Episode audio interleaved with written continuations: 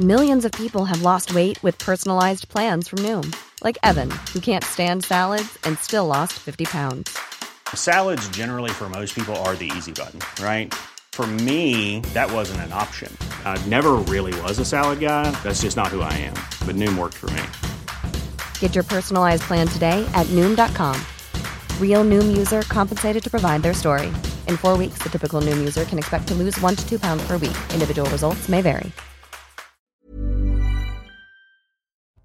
Midi News Weekend, deuxième partie. Bonjour à tous, merci de nous avoir rejoints. Nous sommes ensemble jusqu'à 14h, midi 13h, les débats de midi, News, 13h, 14h, le grand journal de CNews et avec autour de la table Louis Morin, journaliste qui n'a pas quitté sa place. Si vous avez quitté, vous étiez là tout à l'heure. hein. Exactement. Rebonjour, Michael. Bonjour, vous avez changé histoire de. de... Bah, de changer un peu, Voilà. de donner un peu de dynamisme Vous à aimez cette émission. De...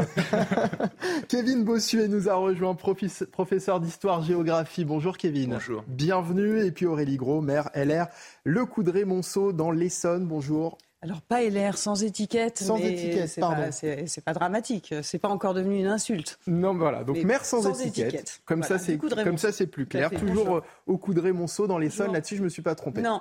Eh ben, écoutez, on va euh, euh, démarrer nos débats dans un instant. Les débats de Midi News, ce sera euh, juste après le rappel des principaux titres de l'actualité à midi avec Sandra Tchombo. Hassani Hussein reste en Belgique. Un tribunal belge a refusé d'exécuter le mandat d'arrêt européen ciblant l'imam. Arrêté le 30 septembre dernier, il conteste son extradition. Pour ses avocats, il risque un procès inéquitable en France. Un appel a été fait. Le dossier reviendra d'ici 15 jours.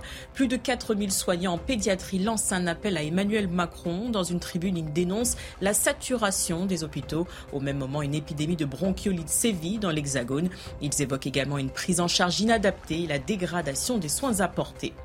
Kiev revendique de nouvelles avancées dans la région stratégique de Kherson. Plus de 30 blindés russes notamment ont été capturés. Dans une vidéo hier soir, Volodymyr Zelensky s'est félicité des bons résultats de son armée. De nouvelles frappes ce matin ont provoqué des coupures de courant dans plusieurs régions. En football, Mbappé et Messi se sont illustrés hier soir contre Ajaccio. Le PSG s'est imposé 3-0 en match d'ouverture de la 12e journée de Ligue 1. Mbappé sur une passe de Messi à la 24e minute. Messi ensuite sur une talonnade de Mbappé. Le Français a doublé la mise à la 82e minute. Il est en tête du classement des buteurs. Midi News Weekend, deuxième partie avec au sommaire de cette émission. Les Français sur les routes ce week-end pour le début des vacances de la Toussaint. Si certains ont choisi par précaution d'annuler leur départ, d'autres faisaient encore la queue hier après-midi devant les stations-service. Alors comment est la situation à midi ce samedi? Nous retrouverons nos journalistes Célia Judas et Dorine Jarnias dans une station-service porte de Saint-Cloud à Paris. Euh, nouveau coup de théâtre dans l'affaire de l'imam Iqiyoussen. La justice belge refuse la remise à la France du prédicateur. Elle juge le mandat d'arrêt européen illégal. Euh, un énième revers pour le ministre de l'Intérieur Gérald Darmanin. On voit ça dans un instant. Et puis les Français sont-ils paresseux au travail? Selon une étude IFOP, 4 Français sur 10 adhèrent à l'idée de faire le strict minimum au travail. Ce phénomène s'appelle la démission silencieuse. Décryptage dans un instant avec Elisa Lukavski. Les Français sur euh, les routes euh, ce week-end pour le début des vacances de la Toussaint, ou devrais-je devrais dire les Français qui tentent de prendre la route ce week-end? Si certains ont choisi par euh, précaution d'annuler leur départ, d'autres faisaient encore la queue hier après-midi devant les stations-service, comme nous l'explique ce sujet d'Alexis Vallée, Maureen Vidal et Charles Pousseau.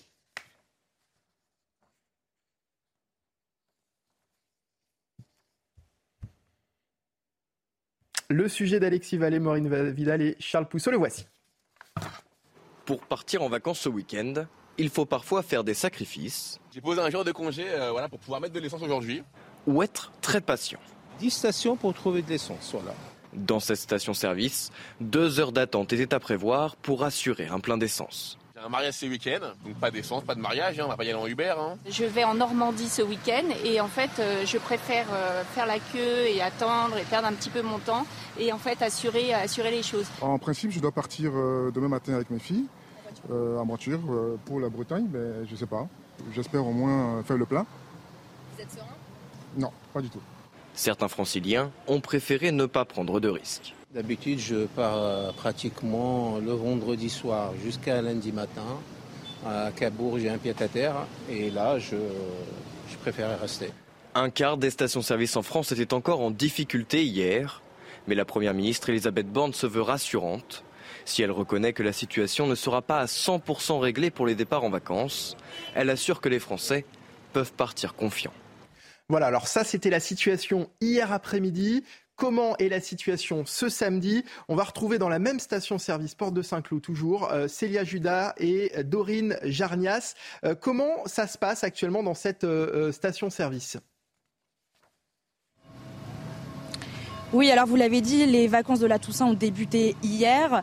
Euh, Elisabeth, Borne, avait assuré que les Français pouvaient partir l'esprit tranquille en vacances. Vous le voyez sur nos images, il y a ici, euh, à Porte de Saint-Cloud, un peu d'attente tout de même, euh, on attend la pompe en quelques minutes. on est loin de l'agitation connue ces derniers jours ou ces dernières semaines. Alors parmi les automobilistes, beaucoup de vacanciers qui viennent ici euh, par anticipation faire le plein avant le départ. Et pour ceux qui devraient se réapprovisionner en cours de route, eh bien c'est possible puisque euh, les stations d'autoroute et de euh, route nationale seront réapprovisionnées en priorité. De quoi donc arriver à bon port de façon plutôt fluide. Merci beaucoup Célia Judas. Les images euh, sont signées Dorine Jarnias hein, pour euh, CNews. On vient de le voir, effectivement, situation encore un peu euh, compliquée en ce samedi, début de vacances de la Toussaint. D'un côté, la Première ministre qui rassure, de l'autre, la situation clairement qui reste donc, ben, on vient de le voir, un peu difficile. Et, surtout pour trouver du diesel, Kevin, pardon, pour trouver de l'essence, parce qu'a priori, les stations ont été largement approvisionnées en diesel. C'est pour l'essence que ça reste compliqué dans certaines stations-service. La, la pénurie n'est pas terminée. Les professionnels disent que ça va rentrer dans l'ordre normalement au bout de 10 à 15 jours. Donc il y a ça va mettre encore un peu de temps.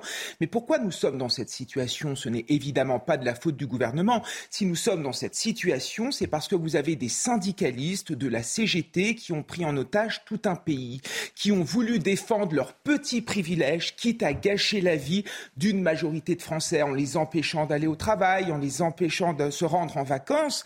Et regardez l'impact économique. Les hôtels ceux qui représentent les hôteliers disent qu'il y a eu des annulations à la hauteur de 20% à cause notamment de cette pénurie de carburant. Donc on voit bien l'impact économique. La vérité, c'est que tous ces syndicats appartiennent à un vieux, un vieux monde. Leurs revendications, on peut les entendre sur le pouvoir d'achat, mais la manière d'agir est évidemment irresponsable. Il est temps que ces vieilles chapelles syndicales entrent dans le, dans le 21e siècle, parce que bloquer, bloquer et encore bloquer pour défendre des petits privilèges, ce n'est plus possible hmm. et ce n'est plus accepté par les Français. Alors des blocages qui ne sont pas totalement terminés, Aurélie, Aurélie Gros, puisque deux sites pétroliers sont toujours bloqués à Fézin dans le Rhône et à Gonfreville en Normandie.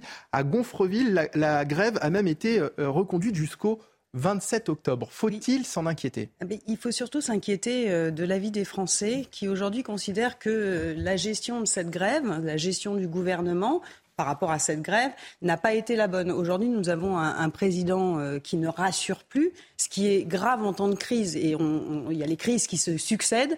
Et aujourd'hui, notre président ne rassure plus. On est dans on a une, moi, j'ai une lecture, en tout cas, des, institutions qui est relativement efficace. On est sur euh, une cinquième république. Euh, il y a l'hyper pouvoir présidentiel n'existe plus. Il faut, il y a la majorité des Français qui a répondu justement à des coalitions de projets pour trouver des solutions. Et moi, ce qui m'inquiète aujourd'hui, réellement, au-delà des vacances, c'est la situation des Français de petits et moyens salaires qui, aujourd'hui, ne s'en sortent plus. Parce qu'on parle des mmh. vacances, c'est bien, mais les, le coût de l'énergie, le coût de l'essence, ils ne s'en sortent plus. Donc, il faut que le gouvernement prenne des mesures efficace. On, l'a dit, euh, ils ont réquisitionné du carburant. Il faut euh, qu'ils laissent passer les prioritaires, euh, notamment le personnel de santé, et qu'ils continuent à le faire. Même s'il ne reste plus que 20% de stations-service qui sont, qui sont non approvisionnées, soi-disant, hein, selon les chiffres officielle. Et, je crois qu'il doit aller beaucoup plus loin dans ses solutions. C'est-à-dire, euh, notamment, euh, euh, il y en a certains qui proposent l'indexation des salaires sur le coût de l'inflation. Et moi, je pense que ce n'est pas forcément une bonne solution puisque c'est inflationniste et on sait que ce système-là fonctionne pas forcément. Mais peut-être réfléchir à être beaucoup plus ferme sur les profits et les bénéfices pour voir comment on peut améliorer le quotidien des Français. Parce que cette crise, c'est le quotidien, des, Français. Et c'est intéressant ce que vous dites, parce qu'il y a un problème dont on n'a plus du tout parlé depuis le début de cette pénurie, finalement, c'est le prix. du, carburant. Bah oui, parce que les Français étaient prêts à payer leur carburant très cher pourvu qu'ils puissent en avoir. Là, euh, euh, ils vont peut-être se réveiller. Ils vont peut-être se réveiller. Et je vous rappelle qu'on sort, euh, on sort. Je dis toujours on sort. au vu du nombre de crises, on sort de beaucoup de crises. Mais hmm. la crise des gilets jaunes, c'était sur quoi? Le départ. C'était sur le prix du carburant. C'était sur le prix du carburant. Euh, Louis, Louis Morin, 2,49 euros le prix du diesel encore ce matin. C'est deux fois et demi le prix que ça devrait euh, coûter, que ça coûtait il y a encore quelques mois. C'est deux fois et demi le prix que ça devrait coûter. Et encore, euh, on a les aides de l'État, toujours, hein, sur le carburant, qui sont vouées à disparaître pour, pour 2023. Il y a aussi les aides de Total Énergie dans les, dans les stations Total. Donc on voit bien que la situation, quand même, n'est pas pérenne sur le prix des carburants, mais globalement, elle ne l'est pas sur le prix de l'énergie on le sait aussi euh, sur le prix du gaz, sur le prix euh, de l'électricité, notamment pour les entreprises qui ne bénéficient pas du bouclier euh, tarifaire. Il y a de vrais sujets sur, sur ces éléments-là pour, pour l'année prochaine. Et les collectivités locales. Et les collectivités locales, vous avez raison, parce qu'effectivement, il, y a toutes les questions des gymnases, notamment, et, et, des piscines municipales qui, qui, sont concernées. Vous avez dit, Aurélie Gros, quelque chose d'extrêmement intéressant, c'est sur, le, sur les, les syndicats sur les syndicats qui euh, demandent effectivement des, hausses de salaire. Il y a euh, dans, cette, euh, dans, cette, dans, ce mouvement social, il y a une volonté de hausse des salaires. 7% ils ont obtenu en, en l'occurrence, ils voulaient 10%.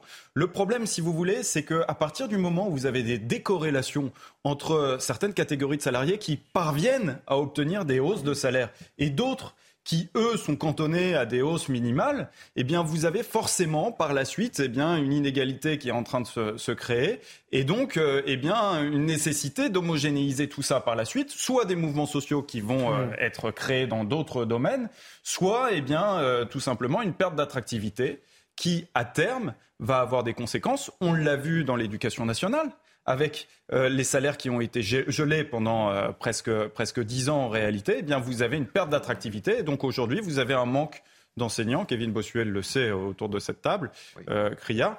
Et, donc, on n'est pas dans une situation pérenne avec, avec ces, ces, demandes de hausse de salaire. Allez, nouveau coup de théâtre dans l'affaire de l'imam Hussein. La justice belge refuse la remise à la France du prédicateur. Elle juge le mandat d'arrêt européen illégal. Son avocat estime notamment qu'en France, Hassan Hussein risque un procès inéquitable en raison de l'ampleur prise par la polémique. Les explications de Noémie, Schulz. C'est un nouveau revers pour Gérald Darmanin qui, depuis la fin du mois de juillet, entend expulser l'imam Iqoussen vers le Maroc. Il y a d'abord eu la décision du tribunal administratif qui a cassé l'arrêté d'expulsion et puis la fuite du Marocain en Belgique. La France avait alors décerné un mandat d'arrêt européen demandant à la Belgique d'interpeller l'imam et de le renvoyer en France. Hassan Hussein a bien été arrêté le 30 septembre dernier à Mons, mais il conteste son extradition. Son avocat euh, plaide notamment le risque d'un procès inéquitable. Euh, plusieurs spécialistes doutaient par ailleurs de la validité du mandat d'arrêt européen. En effet, l'imam est poursuivi pour soustraction à l'exécution d'une mesure d'éloignement. Or, en quittant de lui-même la France, c'est comme s'il avait mis cette mesure à exécution. Le tribunal de Tournai a donc refusé la remise de l'imam aux autorités françaises en constatant l'illégalité du mandat d'arrêt européen un camouflet pour le ministre de l'Intérieur. Le parquet fédéral belge euh, peut faire appel de cette décision. C'est sans doute ce qui va se passer. L'imam Iqwisen reste donc incarcéré pour le moment, mais son avocate française Lucie Simon s'est réjouie sur Twitter. Ni le droit, ni les autorités de poursuite ne peuvent être instrumentalisés à des fins politiques. Euh, Kevin Bossuet, le droit se retourne à nouveau contre l'exécutif dans cette affaire? Non mais c'est évident, c'est une claque magistrale pour Gérald Darmanin et surtout les conséquences vont être terribles au sein de l'opinion publique. Est-ce que vous vous rendez compte? On n'arrive pas à mettre la main sur un imam qui a tenu des propos homophobes, des propos antisémites, des propos sexistes. Les gens ont l'impression que ce qu'on appelle l'état de droit, finalement, favorise la montée de l'islamisme. Certes, c'est évidemment faux, mais c'est l'impression que ça donne, et c'est pour ça qu'il y a de plus en plus une justice qui est désavouée par le peuple euh, euh, français. Et au niveau politique, on sent bien que Gérald Darmanin a quand même quelques difficultés, parce que là, c'est un affront personnel. Sa parole a été sans arrêt remise en doute, et à un moment donné, il faut aussi qu'il en tire les conséquences et qu'il fasse changer aussi la loi au niveau national et au niveau européen. Ce n'est pas normal de voir ce genre de choses. Euh, Aurélie Gros, qu'est-ce qui coince dans ce dossier? Parce qu'on a l'impression que depuis le début, on a pris le le dossier dans le mauvais sens, j'ai l'impression. On a pris le dossier dans le mauvais sens. Je pense que là, ce qui coince, et c'est pour ça que je, pense qu'il faut arrêter aussi euh, l'hypocrisie. Je vais m'expliquer.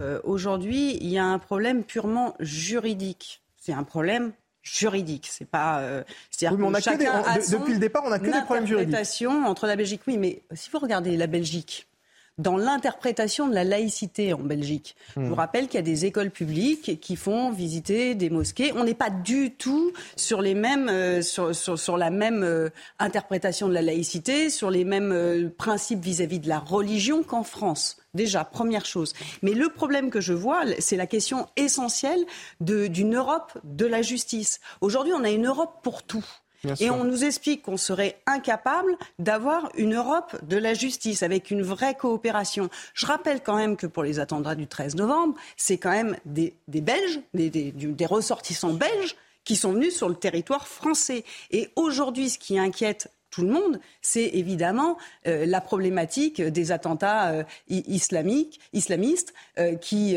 qui, qui inquiètent les Français, qui inquiètent les Européens. Et je crois que l'Europe aujourd'hui, devrait aligner en matière de police-justice quelque chose de, de, réel. Et ça, c'est le travail de Gérard Darmanin et du gouvernement. Si on ne fait pas ça, ça ne fonctionnera pas. C'est là où ça ne fonctionne pas. Alors, Louis Morin, nous, on voulait que, que l'imam quitte la France. Il l'a quitté. Il l'a quitté. Bah oui. Il ne peut même pas revenir finalement. Donc, est-ce qu'on est qu'on n'a pas envie de se dire, bah, l'affaire doit se terminer comme ça? Mais non, l'affaire ne doit pas se terminer comme ça parce qu'il y a un délit qui a été commis qui doit être jugé en France. C'est comme ça que ça se passe dans un état de, droit. Et c'est quand même surréaliste, Aurélie Ligro euh, l'a évoqué, c'est surréaliste euh, qu'on estime qu'un tribunal belge puisse juger si une infraction française est constituée ou non. C'est pas un tribunal belge de juger si l'infraction est constituée ou pas en France. Il y a des accords effectivement de coopération intra-européenne. Euh, la Belgique doit remettre effectivement euh, l'imam à la France, l'imam Iqiyoussen. C'est comme ça que ça doit se passer euh, dans des accords de coopération lorsqu'ils sont bien faits. Et ça relance en effet à nouveau le débat sur la procédure d'expulsion avec deux aspects. Le premier, c'est celui des voies de recours, qui est quand même extrêmement, qui sont extrêmement nombreuses en France. Il y a d'autres pays dans lesquels les voies de recours sont beaucoup moins nombreuses dans les, dans les procédures d'expulsion. Je pense par exemple aux États-Unis, où vous avez extrêmement peu de voies de recours. Hein. Lorsque vous êtes en procédure d'expulsion, vous êtes expulsé aux États-Unis. À ma connaissance, ce n'est pas une dictature pour autant. Donc on pourrait réfléchir quand même à réduire nos voies de recours tout en restant dans un état de droit. C'est hmm. faisable. Et puis le deuxième débat que ça relance, c'est celui des laissés-passer consulaires. Parce que, bon, là, en l'occurrence, il y a eu un flou à un moment donné. Visiblement, le flou euh, a été réglé euh, depuis. Mais ce n'est toujours pas réglé dans un grand nombre de cas. Pour l'Algérie, par exemple, de janvier à juillet 2021, vous avez eu un taux d'exécution des expulsions de 0,2%. 0,2%. Concrètement, vous avez eu 31 laissés-passer consulaires pour 7731 OQTF c'est quand même pas acceptable, c'est pas normal. On nous dit, on a déjà tout testé en la matière. On a même essayé de réduire le nombre de visas qui avaient été euh, décernés dans les pays du Maghreb. C'est faux en l'occurrence. On a tenté de réduire que de 50% le nombre de, visas euh, qui a été, euh, qui a été décerné. les pistes n'ont pas toutes été explorées en l'occurrence. Moi, je fais une proposition aujourd'hui, et je fais cette proposition à Gérald Darmanin, c'est que le nombre de visas que l'on octroie aux pays du, Maghreb et globalement à tous les pays qui refusent en réalité de reprendre leurs ressortissants soit indexé sur le nombre de laissés-passer consulaires qui euh, acceptent de rendre à la France. Une proportionnalité. C'est applicable ça selon vous, Aurélie Gros?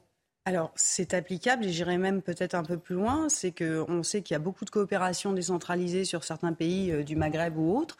Et à un moment donné, quand un pays ne joue pas le jeu, je pense que la France devrait arrêter. Euh,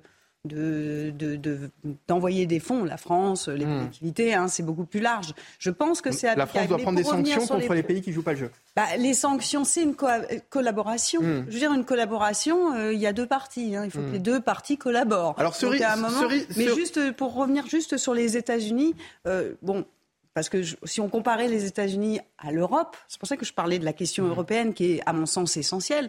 Aujourd'hui, euh, les États-Unis, il y a beaucoup d'Américains qui vivent dans un État, quand ils sont sous le coup de la justice, changent d'État parce que justement, euh, la loi n'est pas la même dans l'État d'à côté. Hmm. Je parle évidemment de la peine de mort, mais d'autres sanctions qui peuvent être appliquées dans un État et, pas l'autre. Et c'est un peu ce qu'on remarque là sur euh, la France et la Belgique. Est-ce que, l'erreur finalement, c'est pas de systématiquement chercher aussi à comparer l'Europe avec les États-Unis?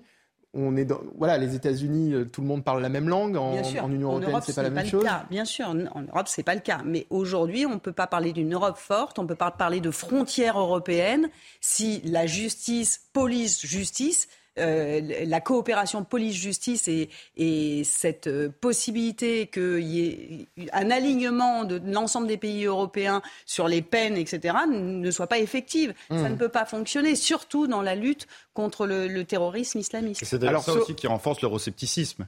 À partir du moment où vous avez un nombre de dysfonctionnements euh, aussi important que ça, vous ne pouvez pas forcément avoir un état d'esprit européen. Alors, cerise sur le gâteau, les avocats de l'imam euh, Iqiyoussen portent plainte contre Gérald Darmanin pour diffamation publique. Euh, Kevin Bossuet, le ministre de l'Intérieur, doit-il s'inquiéter de cette procédure?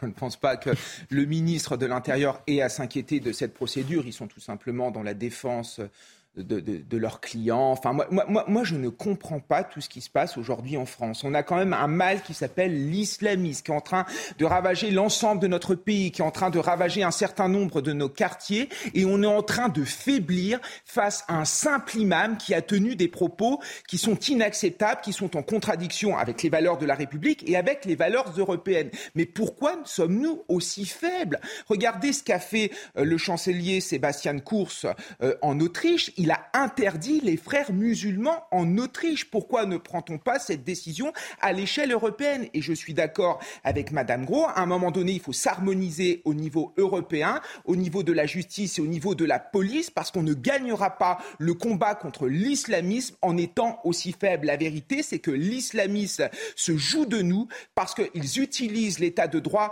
à leur avantage. C'est pour ça qu'il faut changer cet état de droit. Il faut un véritable arsenal pour lutter contre cette idéologie qui est euh, une idéologie aussi abjecte que le nazisme en son temps.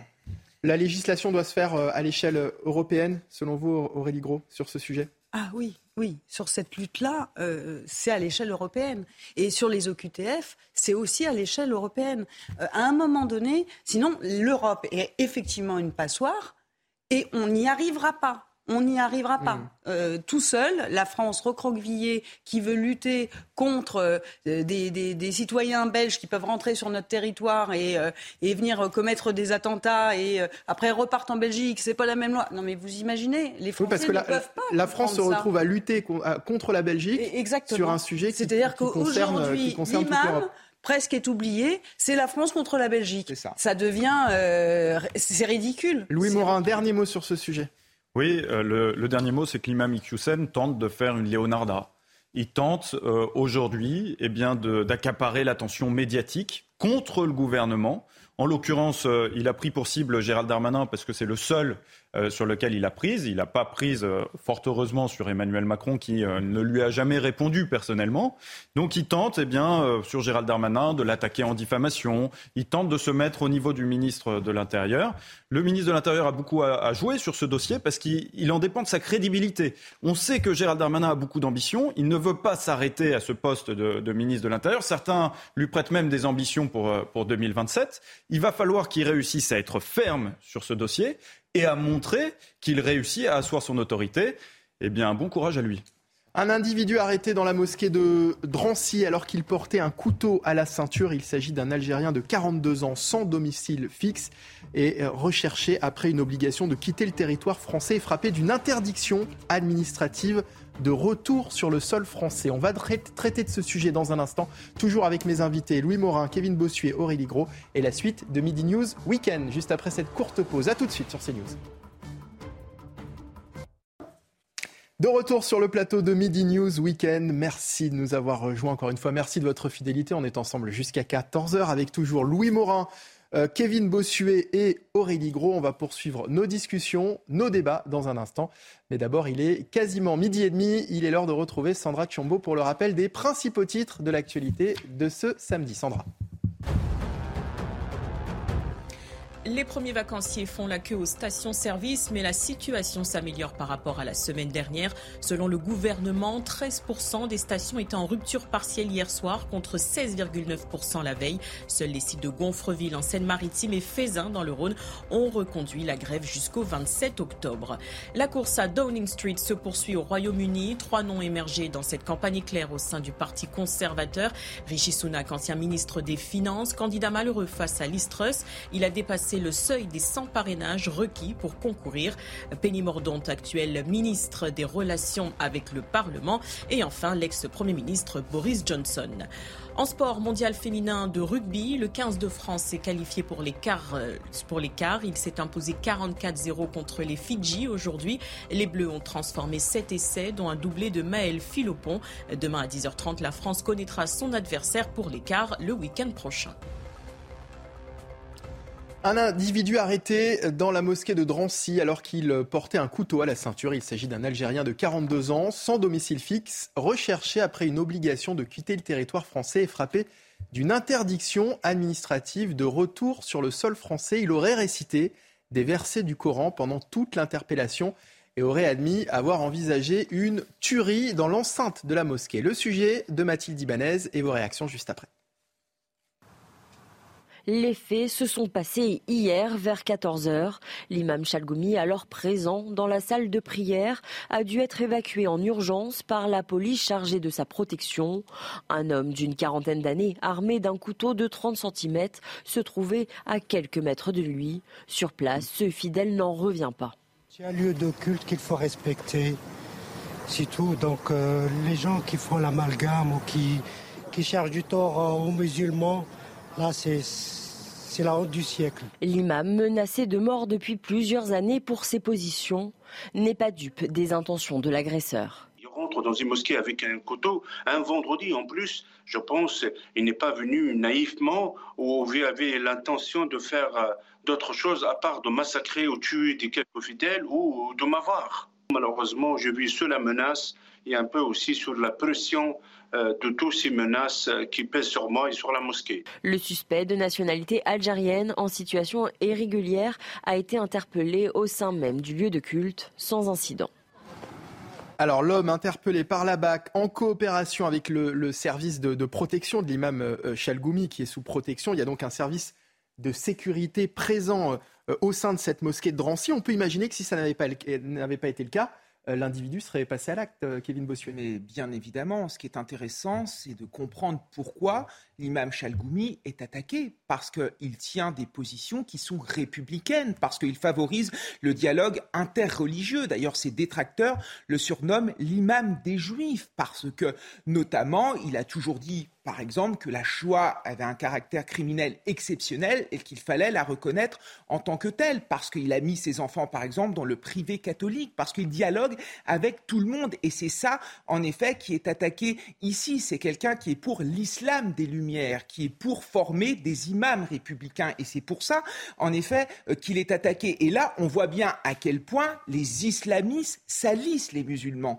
Et salissent l'islam, parce que aller dans une mosquée, qui est un lieu quand même sain, avec un couteau pour tuer un imam, mais on voit bien le délire finalement euh, de ces gens. Et une chose encore qu'il faut signaler, les fameux OQTF qui ne sont pas exécutés.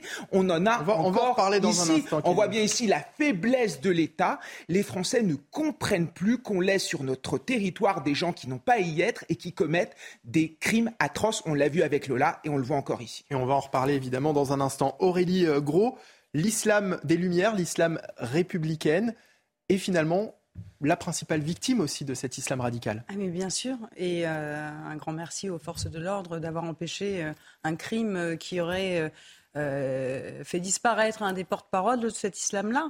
L'islam, justement, ne doit pas être ce qui préoccupe les Français. C'est pas l'islam qui préoccupe les Français c'est les islamistes. Et les islamistes, ce n'est pas l'islam. Il faut le redire parce qu'il y a toujours un amalgame. Et aujourd'hui, on a des personnes qui, effectivement, euh, exercent leur religion dans notre République où la loi est au-dessus de la foi. Et on a ces terroristes, ces fous furieux, hein, parce qu'il n'y a pas d'autres mots, qui euh, viennent contredire cela et qui provoquent des fois des amalgames et des montées du populisme. Bien sûr, sauf qu'on voit et des réactions politiques, euh, des fois immondes d'ailleurs, sur ces sujets-là. Il ne faut pas tout confondre. Bien sûr, il ne faut pas tout confondre, mais on, voit bien aussi le problème, c'est-à-dire un imam qui, prêche des paroles républicaines, aujourd'hui dans notre pays, est, est, obligé d'être sous protection. Est obligé d'être sous protection, ce qui est inadmissible. Et c'est pour ça qu'aujourd'hui, il faut qu'on soit tous d'accord en France, qu'il y a un consensus sur le fait qu'on attaque les islamistes, qu'on est contre cela. Il y a des imams qui, qui prêchent la laïcité, ça existe. Il y a des personnes qui sont sur notre territoire et qui ont envie que notre République et notre beau pays continuent euh, à, être le, pays de la liberté, de la pensée, de la liberté d'opinion. C'est le cas de, l'imam euh, qui, euh, voilà, qui, qui a échappé heureusement. Mais aujourd'hui, notre problématique, effectivement, il y a quand même urgence sur les OQTF. Je crois qu'aujourd'hui, c'est hmm. vraiment ce qui préoccupe les Français. Là, en, deux jours, vous imaginez, là, sur les OQTF, ce qu'on a eu comme, euh, ouais, les OQTF, la, question, on va en reparler, la, question avec l'affaire Lola, mais, mais, mais la question des OQTF plus que jamais dans l'actualité après cette arrestation euh, qui fait tristement écho au drame de, de, la petite Lola, euh, Louis Morin. Oui, oui, oui, mais effectivement, sur l'imam Chalgoumi, ce qu'il faut rappeler, c'est que c'est un symbole de la République française qui est attaqué en réalité. Euh, l'imam Chalgoumi, c'est un Français musulman et c'est pas un musulman français. Il se revendique euh, comme tel.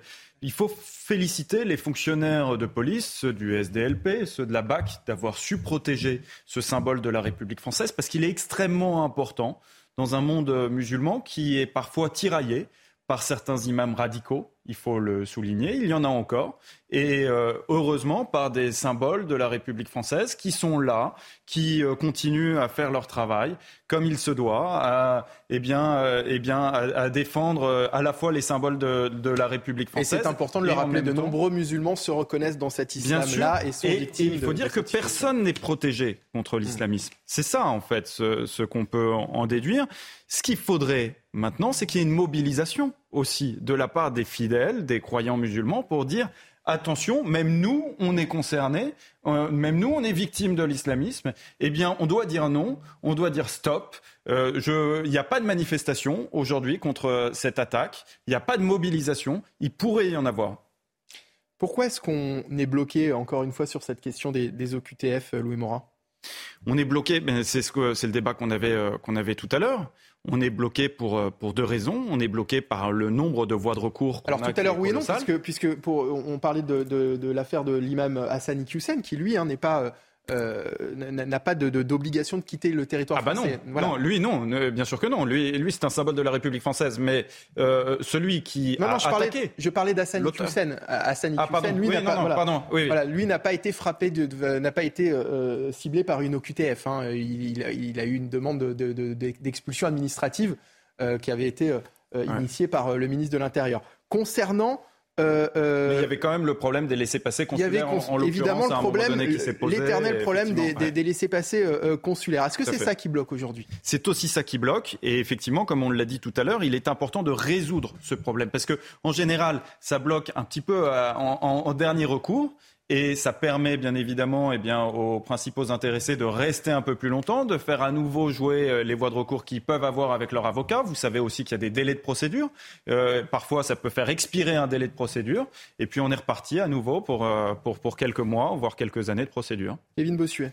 Oui, il faut être ferme vis-à-vis de cette question. Nous avons des moyens de pression sur euh, les visas. Moi, je suis pour interdire tous les visas à partir du moment où un pays ne reprend pas ses ressortissants délinquants. Il faut peut-être agir, agir également sur les transferts d'argent. Pourquoi ne pas taxer ces transferts d'argent à partir du moment où on s'en prendrait au portefeuille? Croyez-moi, tous ces pays, le Maroc, l'Algérie, le Mali, etc., reprendraient ces ressortissants et peut-être aussi réduire l'aide au développement pour les Français c'est devenu quelque chose de fondamental. Ils ne comprennent pas qu'une puissance telle que la France n'arrive pas à faire pression sur des pays qui sont quand même, au niveau économique, au niveau géopolitique, qui ont quand même une moindre puissance. Et il y a derrière ça la question de l'impuissance de l'État et derrière la, la question de la déconnexion entre un peuple et la démocratie et ses dirigeants. Oui, parce que vous nous parlez, effectivement, vous appuyez sur euh, la problématique des, des, laissés-passer. Il y a également un, problème de coopération administrative au sein de notre pays, hein, Aurélie Gros.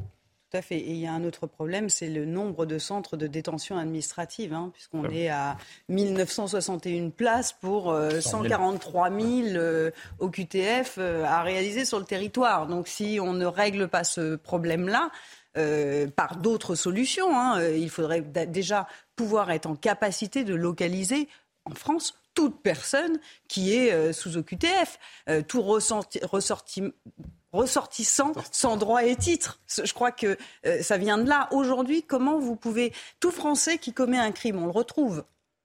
Toute personne sans papier qui, a envie ou qui a commis un crime, qu'est-ce qu'elle a dans sa tête? De fuir totalement de partir et pourquoi pas encore plus de commettre des crimes. Aujourd'hui, elle n'a pas de présence légale sur le territoire. Donc si on n'arrive pas à localiser ces personnes-là, c'est peut-être pas forcément les centres de détention. vous avez parlé ce matin sur CNews des bracelets électroniques. Mmh. Euh, pourquoi pas? Mais aujourd'hui, il y a urgence à prendre des décisions puisque clairement, un Français ne peut pas comprendre qu'on ne puisse pas localiser, il ne peut pas comprendre qu'aujourd'hui, les OQTF ne soient pas réalisés, c'est-à-dire qu'on laisse des personnes sur le territoire comme ça euh, qui, peuvent vaquer à leurs occupations librement. Et, voilà, je crois qu'aujourd'hui, et, après, il y a la question de l'immigration qui revient et qui est utilisée systématiquement, alors que ces deux sujets, c'est pas ces deux sujets qui sont liés. Effectivement, on est d'accord, mais ces deux sujets qu'il faut quand même dissocier. Vous parlez des visas, par exemple. Moi, je prône une chose qui est quelque chose de positif, vous voyez, c'est mmh. le visa francophone, notamment pour les étudiants, avec, euh, avec euh, des, possibilités pour les étudiants de venir en France avec une autre forme de visa.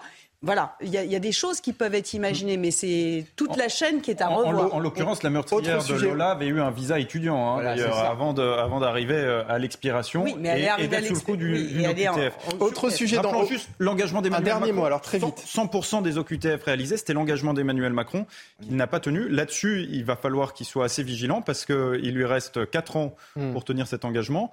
Et je pense que les Français seront regardants. 100% des OQTF, c'était sa promesse. Selon vous, c'est réalisable? C'est très compliqué. Euh, il va falloir revoir en profondeur le droit. Je ne suis pas sûr qu'il ait la majorité nécessaire pour y parvenir. Mais bon, c'est sa promesse, c'est lui qui l'a dit. Au bout d'un moment, il faut tenir ses engagements quand même en politique. Il en va de la crédibilité de votre parole. Dans l'actualité de ce samedi également, les Français et le travail, avec le résultat d'une étude IFOP, plus d'un tiers des Français, 4 sur 10, adhèrent à l'idée de faire le strict minimum en entreprise. Ce phénomène a un nom, c'est le quiet quitting, en français la démission silencieuse. Les détails de cette enquête avec Elisa Lukavski. C'est un phénomène qui touche plus d'un salarié sur trois en France. Des salariés qui refusent les heures supplémentaires et les tâches qui ne relèveraient pas de leur mission. Dans ce sondage IFOP, on remarque que le rapport euh, au travail est de plus en plus euh, pécuniaire. Parmi les interrogés, près de la moitié, 45%, est d'accord avec l'affirmation Personnellement, je ne travaille que pour l'argent. Un chiffre en hausse de 12 points hein, par rapport euh, à 1993 et qui est encore plus impressionnant chez les jeunes, hein, puisque 54% des 18-24 ans sont d'accord avec cette affirmation. Des salariés qui se sentent perdant au regard de leur investissement dans le travail. En 30 ans, la proportion d'actifs français ayant le sentiment de donner plus qu'ils ne retirent de leur travail a quasiment doublé, hein, passant de 25% en 1993 à 48% aujourd'hui. Résultat, eh bien, les salariés s'impliquent moins, plus de 4 actifs sur 10 45% euh, disent faire juste ce qu'il faut lorsqu'ils sont au travail. Alors les salariés français sont-ils euh, flemmards? En tout cas, le droit à la paresse, à la transition des métiers et aux pauses dans sa vie, hein, revendiqué par la députée Sandrine Rousseau, est quelque chose qui séduit puisque 69% des interrogés sont d'accord avec sa déclaration. La démission silencieuse. Kevin Bossuet, vous connaissiez ce phénomène? Oui, je le connais, je l'ai déjà vu à maintes reprises. Est-ce que, ces chiffres vous étonnent? Non, ça ne m'étonne pas du tout.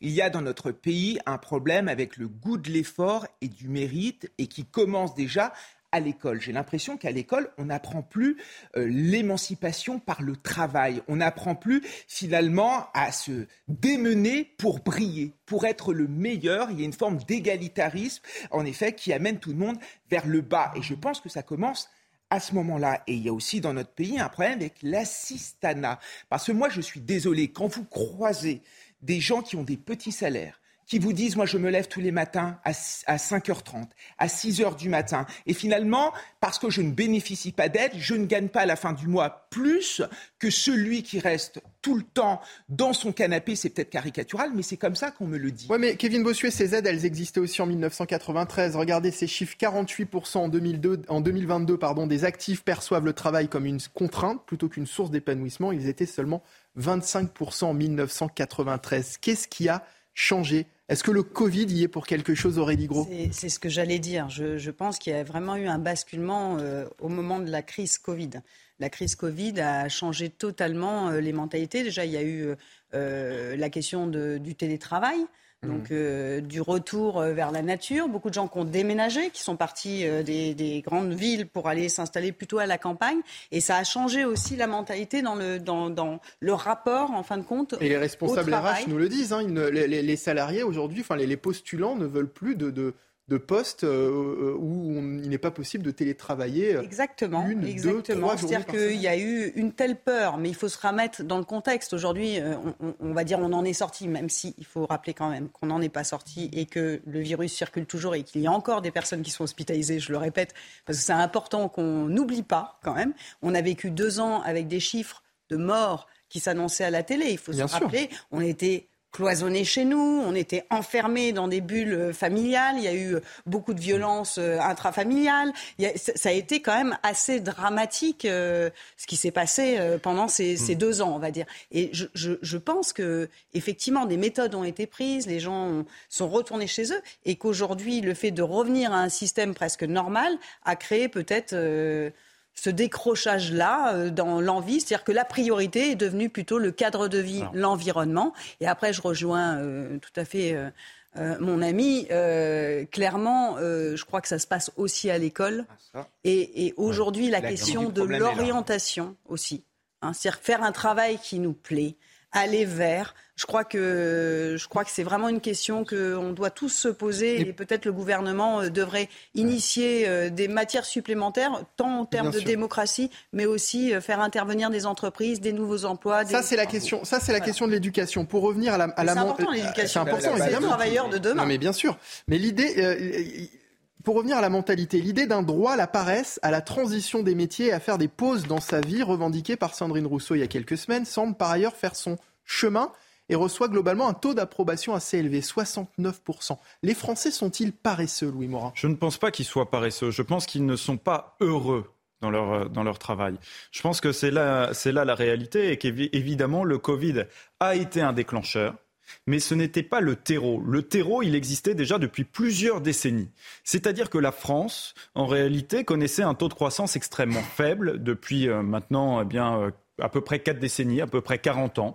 La France connaît un taux de croissance très faible quand d'autres pays, et notamment les pays euh, du tiers-monde, connaissent des taux de croissance parfois à deux chiffres, des taux de croissance insolents, et en viennent évidemment à nous dépasser sur, euh, sur le taux de croissance. Donc on est en train de perdre, si vous voulez, en compétitivité sur la scène internationale, et évidemment tout cela a un certain nombre de répercussions. En premier lieu, la répercussion que ça a, c'est la transformation de notre économie. Vous avez des secteurs entiers, des pans entiers de notre économie sur lesquels on n'est plus compétitif notamment dans le secteur de l'industrie. On a vu des délocalisations euh, d'entreprises, des délocalisations d'usines au cours des dernières décennies, extrêmement importantes dans des pays euh, du, tiers-monde. Et en France, on a des ouvriers qui sont laissés sur le carreau. Eh bien, en réalité, tout cela est en train euh, de se reproduire dans un certain nombre de domaines. C'est le déclassement économique de la France que l'on connaît, la perte de valeur ajoutée dans beaucoup de secteurs. Et le problème, c'est qu'on n'a rien fait, si vous voulez, pour assurer la transition. On a continué à former des salariés dans ces secteurs-là. On continue encore à envoyer un certain nombre d'étudiants dans des filières où on sait pertinemment qu'il n'y aura pas de débouchés. Comment voulez-vous par la suite qu'ils soient heureux dans des secteurs où vous avez eh bien un déséquilibre entre l'offre et la demande de travail? Ils vont arriver dans des secteurs qui sont déjà saturés. On va leur dire écoutez, bah, si vous voulez travailler, c'est à ce salaire-là, un salaire extrêmement faible qui ne leur permet pas eh bien d'atteindre leur ambition. Ils ne peuvent pas être heureux ces futurs salariés en France. Il est important de revoir de fond en comble notre modèle économique et social parce que sinon on continuera à avoir ces, ces chiffres. Allez, un tout autre sujet avant la pause. Je voulais vous entendre là-dessus. Si je vous parle maintenant de l'homme qui tire plus vite que son ombre, vous me dites Lucky Ah bah, Lucky Luke, évidemment, euh, de retour en librairie. Le 82e album du Cowboy est sorti hier. Son titre, L'Arche de Rantanplan. Dans cet opus, Lucky Luke parcourt, comme à son habitude, le Far West, mais un Far West devenu vegan. Il se retrouve pour la première fois confronté à la souffrance animale, un album de Lucky Luke au plus proche de notre époque des cow-boys qui deviennent végétariens dans ce nouveau Lucky Luke. Ça vous fait réagir, Aurélie Gros ah, la condition animale, moi je trouve ça intéressant. C'est un sujet de société qui intéresse beaucoup les Français et surtout qui est un sujet citoyen. Puisque vous savez, euh, par exemple, si on parle de la SPA, la SPA est une association et aujourd'hui euh, défend nos animaux et c'est vraiment une cause qui nous importe tous. Donc c'est bien. Il y, a une SPA justement dans, ce, dans, ce, nouveau Lucky Luke. Je ne l'ai pas encore lu, vous ne l'offrez pas Si on l'a pas encore. J'aimerais beaucoup avoir la, réaction de Sandrine Rousseau vis-à-vis de ce nouveau Lucky Luke. ah, vous voulez la réaction? Ben, On va lui poser la question. non, mais je crois qu'il faut déconnecter la question du bien-être animal et la question du végétarisme ou du ah véganisme. Ce n'est évidemment pas la même chose. Alors après, en effet, qui est montée euh, de, de, de, de, la lutte contre les violences contre les animaux, je trouve ça bien, parce que même notre industrie est extrêmement violente contre les animaux. Le broyage des poussins, la castration à vif des porcs, des choses comme ça. ce nouvel album de Lucky Luke? Non. Non? Voilà. voilà, comme ça c'est clair. Allez, une pause et on revient dans un instant pour la suite de Midi News Weekend avec le grand journal de CNews à partir de 13h. A tout de suite. De retour sur le plateau de Midi News, il est euh, quasiment 13h en compagnie de Kevin euh, Bossuet, Aurélie Gros. Euh, Louis Morin. Louis Morin, pardonnez-moi. Et... Vous me dites, hein, je peux faire ma présentation. et Marc Vardon. Vardon, qui vient, qui vient de nous rejoindre. On a fait les chaises musicales. On a fait les chaises musicales, ça m'a complètement perturbé. C'est pas grave. On va continuer nos discussions dans un instant, mais d'abord, voici les titres de notre journal de 13h. Hier, dans le Pas-de-Calais, un hommage a été rendu à Lola, 12 ans, sauvagement assassinée il y a une semaine à Paris. Ils étaient nombreux à venir déposer un mot ou une fleur dans la salle communale de Foucreuil. Nous retrouvons sur place nos journalistes Marine Sabourin et Olivier Gangloff. Nouveau coup de théâtre dans l'affaire de l'imam Hussein. La justice belge refuse la remise à la France du prédicateur. Elle juge le mandat d'arrêt européen illégal. Un énième revers pour le ministre de l'Intérieur Gérald Darmanin. On voit ça dans un instant. Les Français sur les routes ce week-end pour le début des vacances de la Toussaint. Si certains ont choisi par précaution d'annuler leur départ, d'autres font encore la queue devant les stations-service. Et vous le verrez, porte de Saint-Cloud à Paris avec Célia Judas et Dorine Jarnias où la situation s'est particulièrement dégradée. Et puis en Ukraine, Kiev revendique de nouvelles avancées dans la région de Kherson au sud du pays, région de Moscou. Euh, euh, cette région que Moscou est en train d'évacuer, l'administration pro-russe parle de 50 à 60 000 personnes. Nous ferons le point avec notre spécialiste des questions internationales, Harold Iman. Hommage à la petite Lola dans le Pas-de-Calais. Hier, en fin de journée, ils étaient plusieurs centaines à venir se recueillir à Foucreuil, commune d'où sont originaires les parents de la jeune fille sauvagement assassinée à Paris il y a une semaine. Les habitants de la région pouvaient écrire un message ou déposer des fleurs dans la salle communale. Marine Sabourin, vous êtes sur place avec Olivier Ganglock. Hier, l'émotion était très forte dans cette euh, petite commune où tout le monde se connaît finalement. Oui, vous l'avez dit, Michael, hein, beaucoup d'émotions euh, hier à Foucreuil, dans cette petite commune de 1500 euh, habitants. Alors, euh, il y a eu en tout à peu près 400 personnes qui sont venues et signer quatre recueils de condoléances. Nous avons vu les frères de Lola, Thibaut et Jordan qui sont venus saluer les personnes qui ont écrit des mots pour les parents de Lola. Nous avons échangé hein, avec ces familles. Ce sont des familles, des parents, des grands-parents qui étaient bouleversés hein, par le décès de Lola. Nous avons pu recueillir leurs témoignages. Je vous propose de les écouter. Là, c'est vraiment triste ce qui t'est arrivé. Je ne te connaissais pas, mais cet événement m'a chamboulé. Paix à ton âme. c'est dramatique, dramatique, franchement vraiment tragique pour cette famille. Et, en tout cas, toutes nos pensées les accompagnent dans cette épreuve. Enfin, moi, je suis bouleversée, je suis une maman et je suis bouleversée. Je connais pas, on connaît pas la famille, on vient de, de Marlémine, on connaît pas, mais on, a voulu quand même venir. Tout le monde est concerné en fait. Euh, ça peut nous arriver, ça peut être euh, une sœur, euh, fils, une fille. Euh, voilà. Les obsèques de Lola se dérouleront lundi dans la commune de Lilleur, la commune d'origine de la mère de Lola qui se trouve à une vingtaine de minutes de Foucreuil. Demain, il y aura une messe à Foucreuil, donc dans cette commune où se trouvent actuellement les parents de Lola. Il y aura une intention prononcée pour la fillette de 12 ans. Marine Sabourin en direct de Fourcueil. Les images sont signées Olivier Gangloff et à noter que des hommages se tiendront tout au long du week-end hein, jusqu'aux obsèques de, la petite Lola qui se tiendront, vous le disiez, hein, à Lillers, dans le Pas-de-Calais, la commune d'origine de la maman de Lola. Gérald Darmanin, le ministre de l'Intérieur, sera sur place à la demande de, la famille. On l'a compris, hein, ce week-end, le temps est, au recueillement. Les politiques doivent le respecter, ce moment, euh, selon vous, Marc Varnod oui, enfin, oui, il faut, respecter un, temps de recueillement, mais dans le même temps, si vous voulez, si, c'était une affaire isolée, c'est-à-dire que si une fois par an on avait une affaire comme ça, dans laquelle vous avez un étranger en situation euh, illégale euh, qui est sous le coup d'un OQTF et qui fait un crime épouvantable, je pense qu'effectivement, il y aurait le temps du deuil et puis il y aurait le temps euh, ensuite du débat et de voilà et de la vie politique. Selon vous, ce n'est pas un cas isolé?